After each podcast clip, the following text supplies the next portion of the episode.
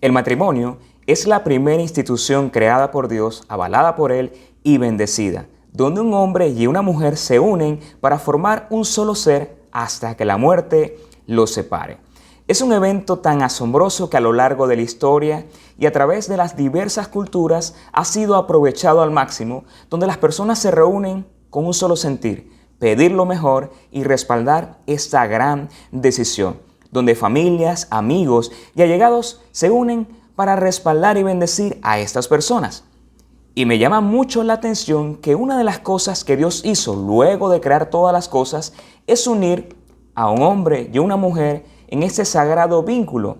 Y otra cosa adicional es que cuando Jesús llega a esta tierra y comienza su ministerio, lo primero que hizo fue bendecir las bodas de alguien cercano. Y quiero hablarte de eso hoy, quiero hablarte de celebración, quiero hablarte de un momento de alegría, quiero hablarte de bodas. Pero no de una boda cualquiera, sino una boda donde Jesús se hizo presente donde Jesús hizo un antes y un después y logró algo tan asombroso que las personas hasta el día de hoy pueden recordar ese maravilloso evento. Así que quiero invitarte a que te pongas cómodo y puedas disfrutar conmigo esta gran enseñanza.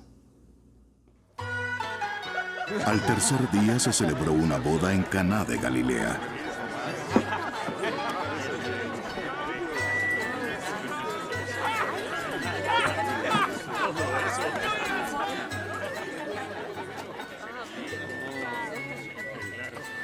y estaba allí la madre de Jesús.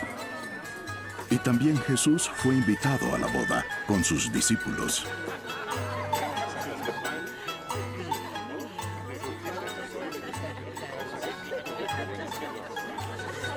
Cuando se acabó el vino, la madre de Jesús le dijo, Ya no tienen vino. Mujer, ¿qué nos interesa esto a ti y a mí? Mi hora aún no llega.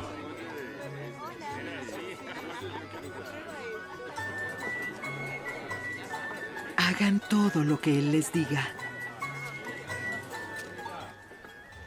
Y había allí seis tinajas de piedra, puestas para ser usadas en el rito de la purificación de los judíos. En cada una cabían unos 100 litros.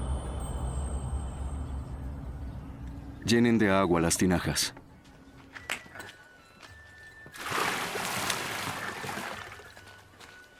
Y las llenaron hasta el borde. Saquen ahora un poco y llévenlo al mayordomo.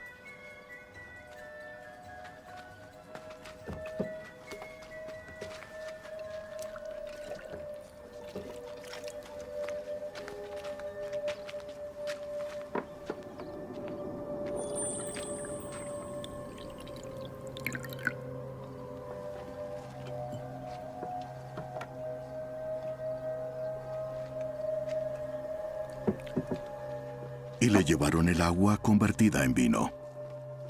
Y él lo probó. Él no sabía de dónde era, pero los que servían, que habían sacado el agua, lo sabían. Entonces el mayordomo llamó al novio. Todo hombre sirve primero el vino bueno, y cuando ya han tomado bastante, entonces el inferior. Pero tú has guardado hasta ahora el vino bueno.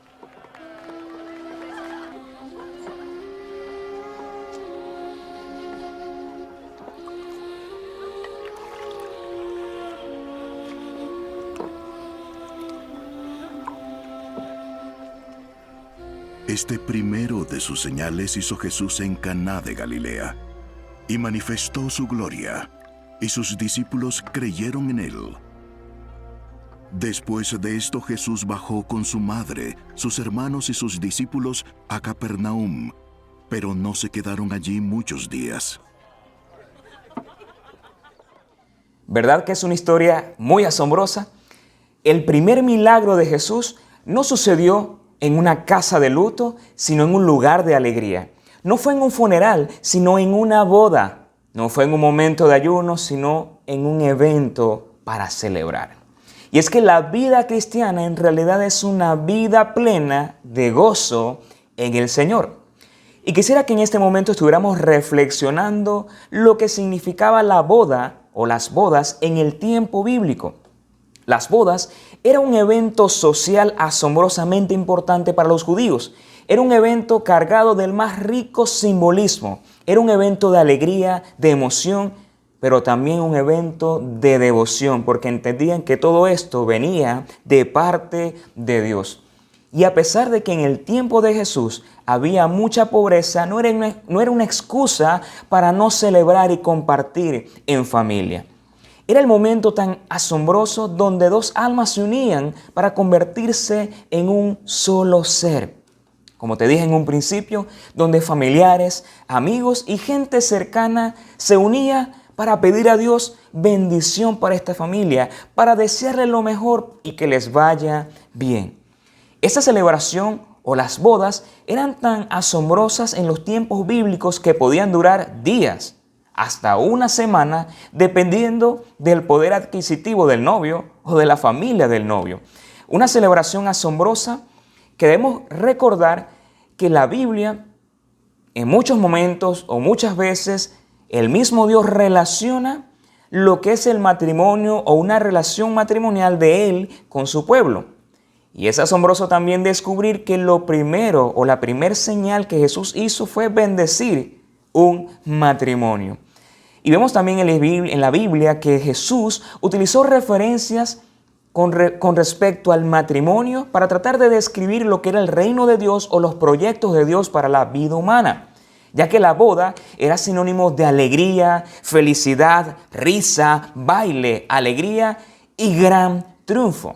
Ahora, en todo evento israelita, especialmente en una boda, había un elemento que no podía faltar y este era el vino para alegrar el corazón de la fiesta.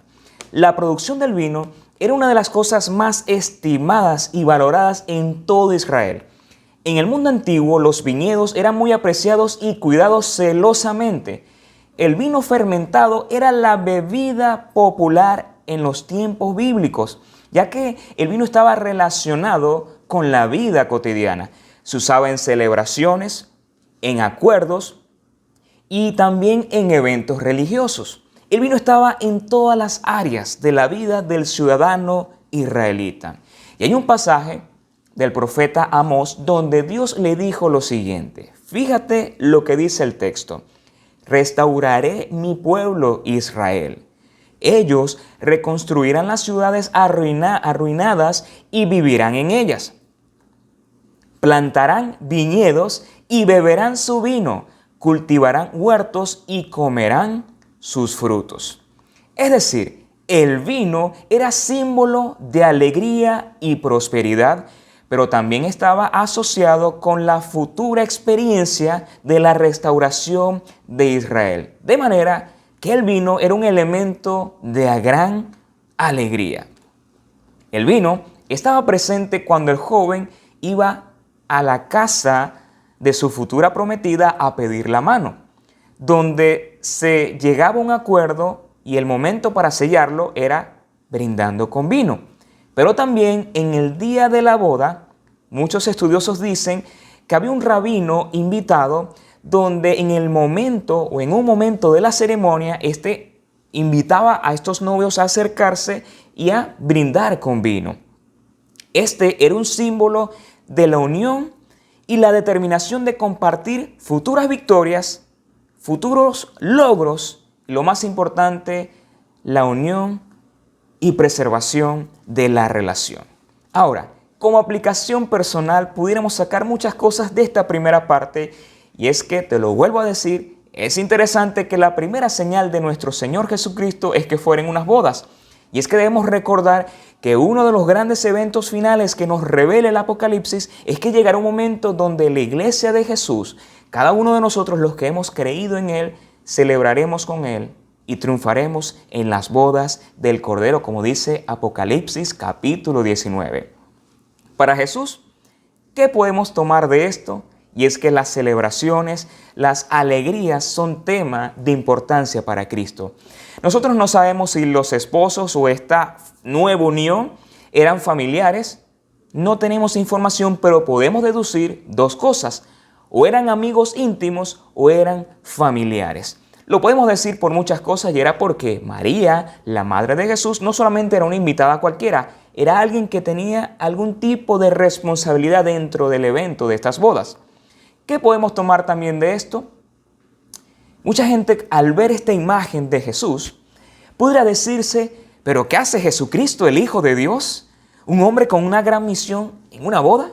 ¿No debería estar orando en el Getsemaní? ¿No debería estar predicando? ¿No debería estar haciendo trabajo junto con Juan el Bautista en el desierto? ¿No debería estar bautizando? ¿No debería estar luchando en el desierto contra las acechanzas del enemigo? ¿Por qué no estaría mejor haciendo milagros, predicando o enseñando en las sinagogas? Y es que muchas veces tener una idea muy pequeña de quién es Jesús nos mete en este tipo de aprietos. Porque creo que este texto, esta historia de las bodas de Caná, es tan asombroso que nos puede dar una idea más integral y global de quién era realmente Jesús. Vemos acá a un Jesús relacional, a un Jesús amigo, a un Jesús familiar que comparte alegrías, no solamente las tristezas, sino que es capaz de disfrutar el deleite de dos personas que se estaban uniendo, invocando la bendición de Dios en este vínculo sagrado llamado matrimonio. Esto también nos enseña, o la historia bíblica nos dice que tenemos que aprender de Jesús a disfrutar de las cosas hermosas y bonitas de la vida, pero con moderación, por supuesto. Y Eclesiastés, el sabio Salomón nos dice en el libro de Eclesiastés capítulo 3, versículo del 12 al 13, lo siguiente. Así que llegué a la conclusión de que no hay nada mejor que alegrarse y disfrutar de la vida mientras podamos. Además, la gente debería comer, beber y aprovechar el fruto de su trabajo, porque son regalos de Dios. Estas bodas eran un regalo de Dios. Tener la bendición de tener a Jesús dentro de esta gran celebración era una gran bendición. Y tener a Jesús en nuestra vida hoy, de seguro también, es una gran bendición, ya que Jesús es un modelo equilibrado de qué saber vivir la vida. Yo no me imagino un Jesús aburrido. No imagino un Jesús que estaba molesto en una fiesta, buscando la forma de cómo sabotear la alegría de los demás. No me, no me imagino Jesús convirtiendo el vino en agua. No, Jesús convirtió el agua en vino porque él quería bendecir a este matrimonio. Un religioso fanático al reflexionar en esta historia y en esta gran enseñanza, quizás trataría de darle una interpretación no adecuada a este pasaje. Alguien tal vez liberal o mundano pudiera sacar de esta enseñanza alguna mala interpretación para justificar su mala conducta. Pero un cristiano equilibrado y maduro entiende y ve las cosas como deben ser vistas, con equilibrio y con moderación. Un cristiano maduro, cuando estudia esta enseñanza de las bodas de Canaán, puede ver a Jesús realmente como debe ser visto. Entiende que las cosas de la vida, las cosas hermosas de la vida, son para disfrutarlas con cordura y moderación y lo más importante, imitar a Jesús en todo. Disfrutar las alegrías de otros y estar también en momentos de dificultad. Y hay un punto clave en esta historia y es que en los buenos momentos, y en los malos momentos de tu vida, Jesús tiene que estar presente. No hay mejor compañía que la compañía de Jesús. Y es que la llegada de Jesús a nuestra vida, a Israel, a la vida humana, la llegada de Jesús a nosotros es una de las mayores experiencias. Y no me sorprende ver que Jesús dio inicio a su ministerio haciendo esta gran labor o este maravilloso milagro en las bodas de Canaán. Experimentar a Jesús en nuestra vida es la mayor experiencia cristiana. Y bien lo dijo el apóstol Pablo en 2 Corintios capítulo 5 versículo 17. Esto significa que todo el que pertenece a Cristo se ha convertido en una persona nueva. Su antigua vida pasó, ha pasado, una nueva vida ha comenzado. Y de esto trata la vida cristiana. Algo nuevo ha iniciado. Cielos abiertos camino abierto de parte de Dios para nosotros transitar y ser bendecidos por Él. Ahora, en este relato podemos ver algo difícil, algo lamentable, algo lamentable que estaba sucediendo. Ahora, en este relato podemos descubrir que algo raro o algo incómodo estaba sucediendo. El vino estaba escaseando. Y el hecho de que escaseara el vino en una celebración como esta era un gran problema. Era tremendo problema. En un contexto así, si se acababa la comida o se acababa el vino, se acababa la fiesta. Y esto sería una vergüenza familiar, una afrenta, una humillación. Era algo terrible para los novios, tremenda vergüenza que en una fiesta de bodas se acabara el vino. En toda la semana luego de la boda estarían en los labios de amigos, vecinos, compañeros. Epa, en esta fiesta se acabó el vino. Muchos dirían, qué mala administración, qué poco tacto, qué insulto para las familias. Si esto es en sus inicios, no me imagino cómo será su matrimonio más adelante. Semejante paso en falso podría haber estigmatizado a la pareja y a las familias el resto de sus vidas. Es más, si esto sucedía, los familiares de la novia podían ejercer una demanda a los padres y al novio por esto que habían hecho. De manera que esto de que faltara el vino en la fiesta no era algo que debe ser tomado a la ligera, sino que era algo serio y que estaba preocupando, en este caso, a María, la madre de Jesús. Dice el versículo bíblico que cuando el vino se acabó, versículo 3, la madre de Jesús se acerca a él y le dice, ya no tienen vino. Yo no me imagino a María acercándose a Jesús. Bueno, me la imagino prudentemente y le dice, hijo, se acabó el vino.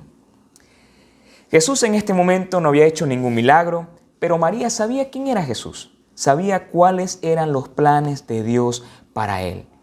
Consciente del serio problema que tenían estos novios, decide acudir a Jesús. Y creo que de acá podemos sacar una gran enseñanza. Podemos aprender tres cosas de María hoy. Y la primera es aprender a preocuparnos por las necesidades de los demás.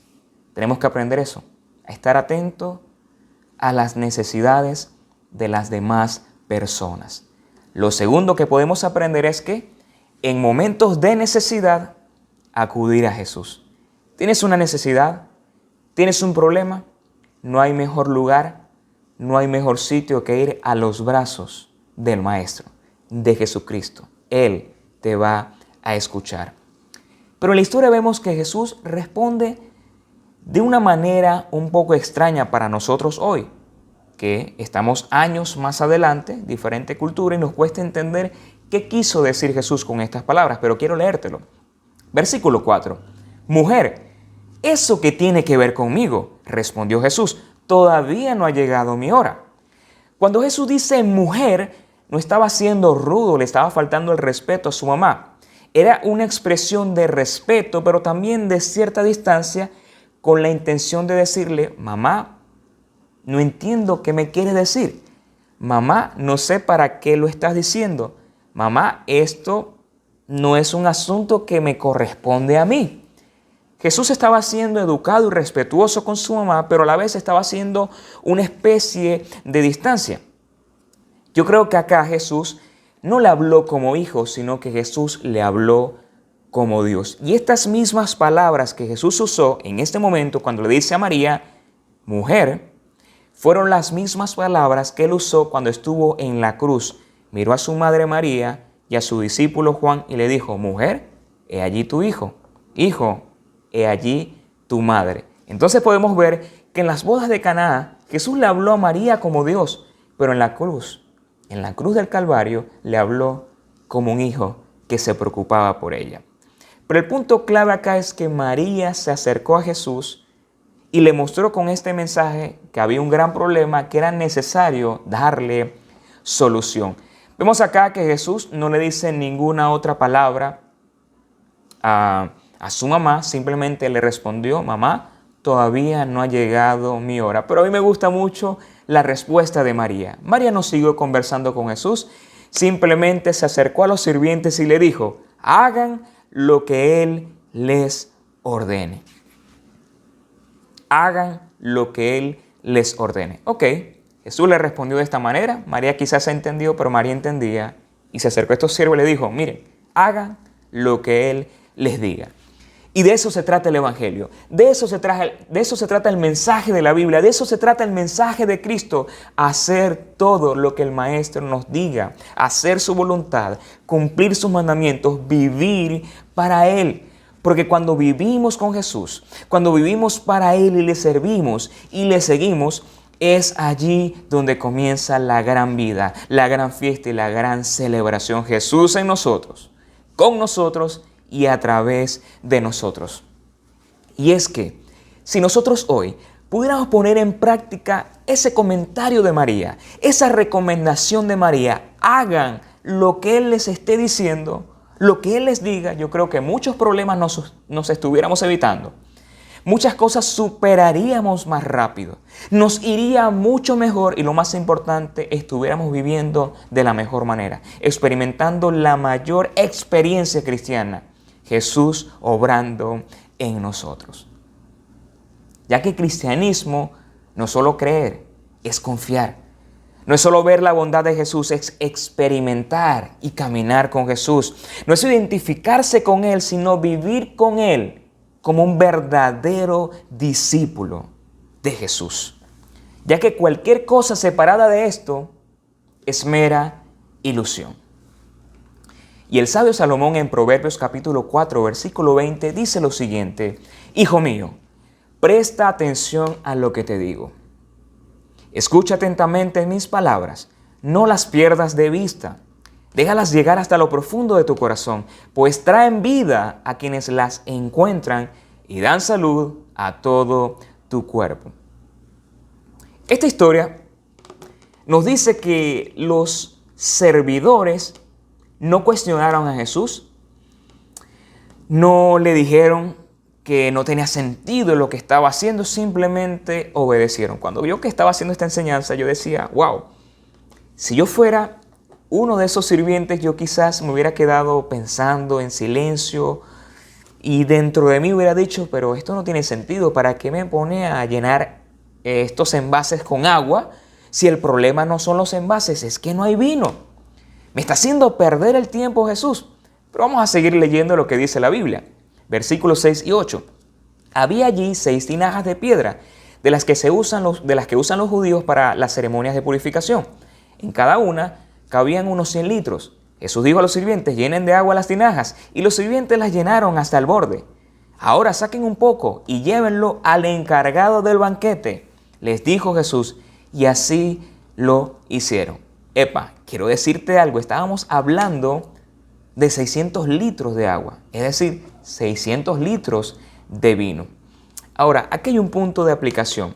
Muchas veces Jesús nos va a colocar en situaciones difíciles, extrañas, incomprensibles, pero debemos hacer lo que hicieron estos siervos. Obedecer sin cuestionar, sin quejarnos, simplemente seguir la voz de Jesús.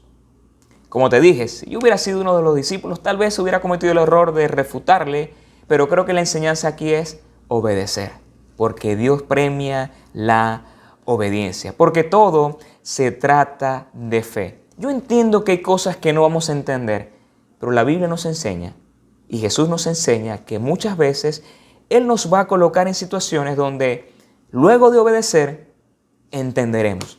Y tal vez hay algo en tu vida que estás experimentando hoy que no le entiendes, pero si tú obedeces a Dios y haces lo que Dios te está diciendo quizás de hace rato, si son cosas que Dios te viene diciendo y no has querido obedecer porque no entiendes, te quiero dar un consejo hoy. Obedece y luego tal vez entenderás. Dice la historia que el encargado del banquete probó el agua convertida en vino sin saber de dónde había salido, aunque sí lo sabían los sirvientes que habían sacado el agua. Entonces llamó aparte al novio y le dijo, todos sirven primero el mejor vino, y cuando los invitados ya han bebido mucho, entonces sirven el más barato, pero tú has guardado el mejor vino hasta ahora. Para asegurarse de que la comida y la bebida fueran la indicada, tenía que haber un encargado en la fiesta para probar primero. Esta persona era el responsable de que todo lo que la gente comiera y bebiera fuera lo mejor. Y este hombre se sorprende porque dentro de la cultura era que lo primero, lo mejor se daba al principio, no al final. Al final se daba el vino de poca o de baja clase o el vino quizás diluido con agua porque las personas ya tenían cierto tiempo tomando.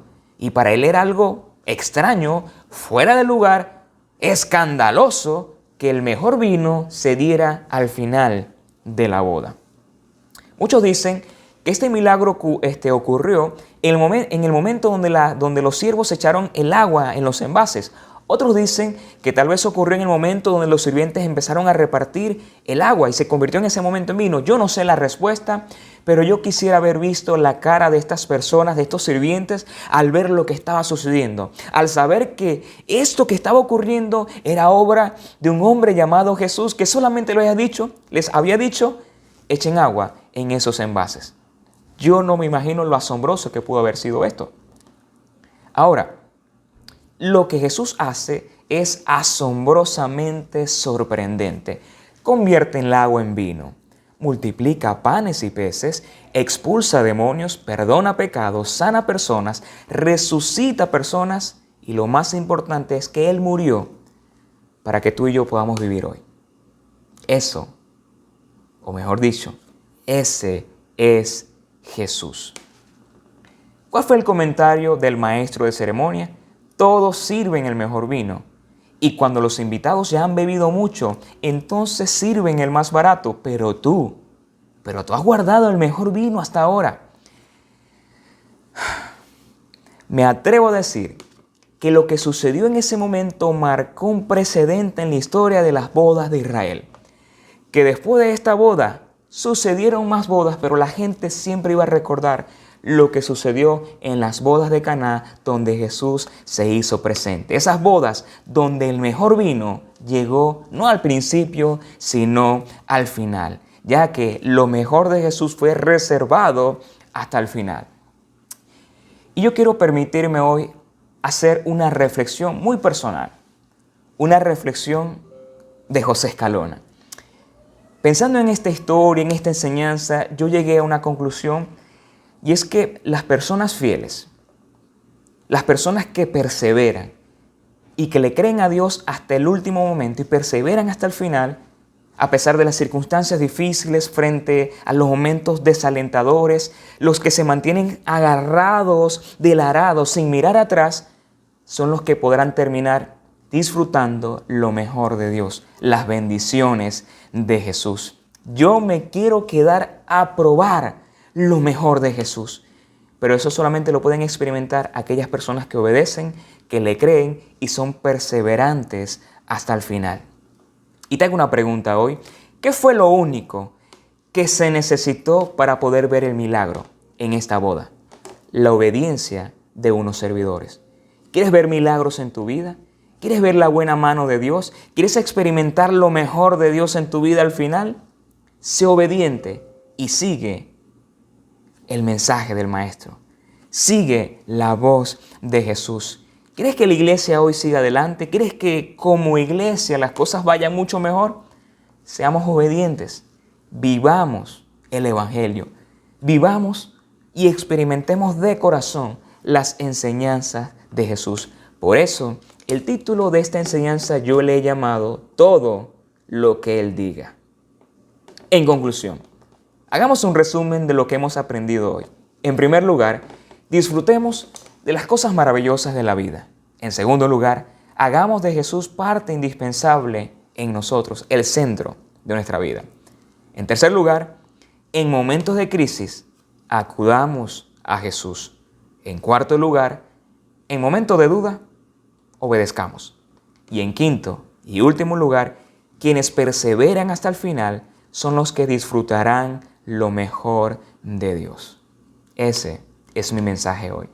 Y deseo de corazón que este mensaje haya sido de bendición para tu vida y que recuerdes y que recuerdes siempre, siempre, siempre que la bendición está en la obediencia. Cuando te acercas a Jesús y decides seguir su voz. Un placer compartir contigo. Deseo de corazón que tengas un excelente día. Que Dios te bendiga.